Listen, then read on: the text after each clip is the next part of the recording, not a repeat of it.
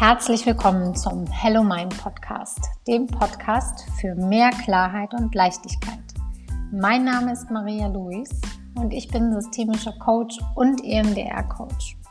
Ich lebe mit meiner Familie in der Nähe von München und nehme dich hier ein Stück mit auf dem Weg zurück zu uns selbst.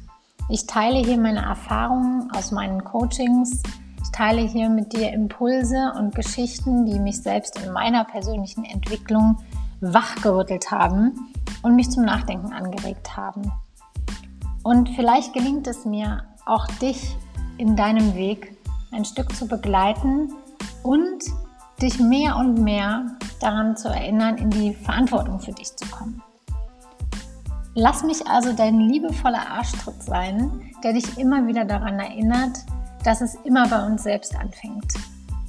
Und in diesem Sinne wünsche ich dir ganz viel Freude beim Anhören und freue mich, dass du da bist. Hallo und schön, dass du wieder dabei bist.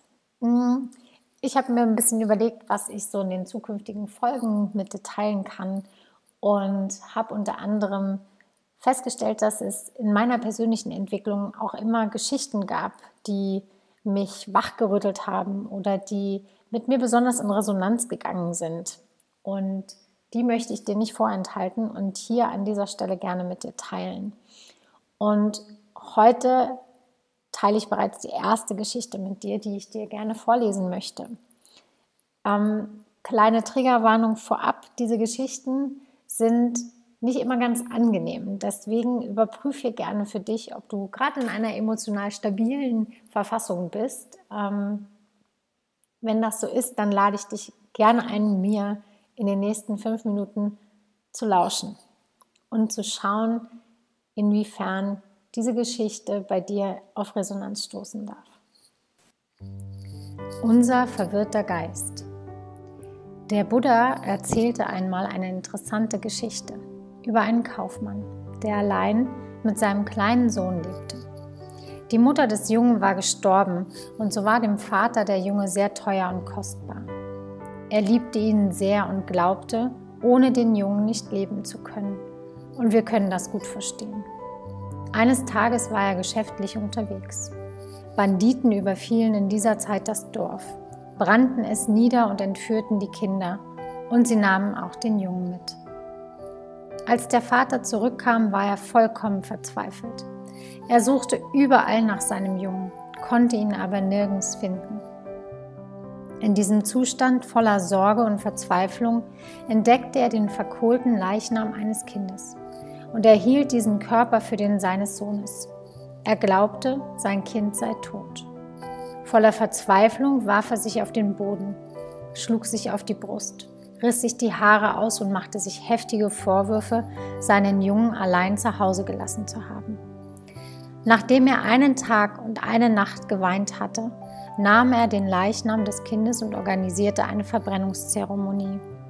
Danach füllte er die Asche in einen wunderschönen samtenen Beutel und trug diesen überall mit sich herum, weil er seinen Sohn so sehr liebte und immer bei sich haben wollte.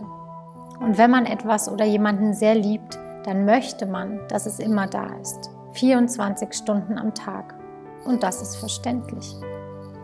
Da der Vater glaubte, dass der Junge tot und dies seine Asche sei, wollte er dessen Überreste immer mit sich herumtragen. Ob er schlief, aß oder arbeitete. Stets hatte er den Beutel dabei.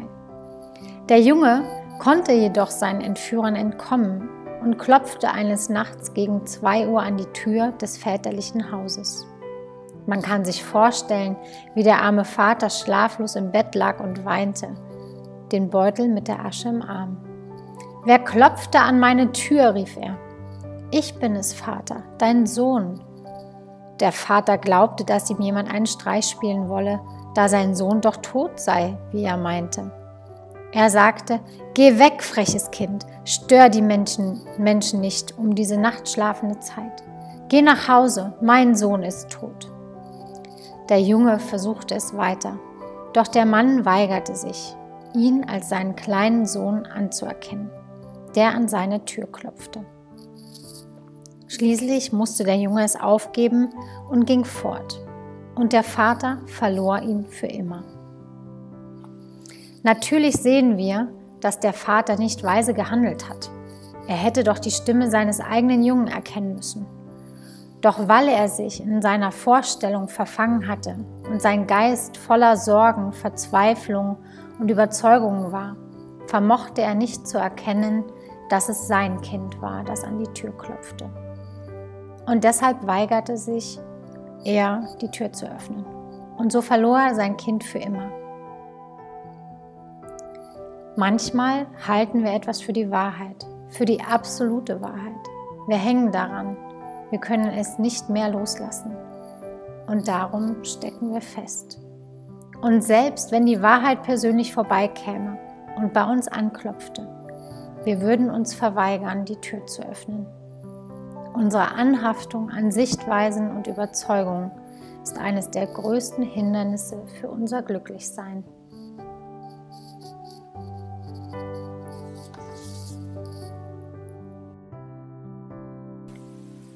So, und mit dieser Geschichte lade ich dich von Herzen ein, mal für dich zu überprüfen, wo klopft es an deine Tür und wo bist du noch nicht bereit aufzumachen. Und in diesem Sinne wünsche ich dir jetzt ein gutes Nachspüren und ja, viele Erkenntnisse und vielleicht geht diese Geschichte auch mit dir so in Resonanz, wie sie mit mir vor drei Jahren in Resonanz gegangen ist. Ja, und damit verabschiede ich mich für heute und danke dir sehr fürs Zuhören. Und wenn du mir deine Gedanken zu dieser Geschichte mitteilen magst, freue ich mich sehr, wenn du mir einen Kommentar da lässt oder eine Mail schreibst oder eine persönliche Nachricht. Einen wunderschönen Tag wünsche ich dir und bis zur nächsten Folge.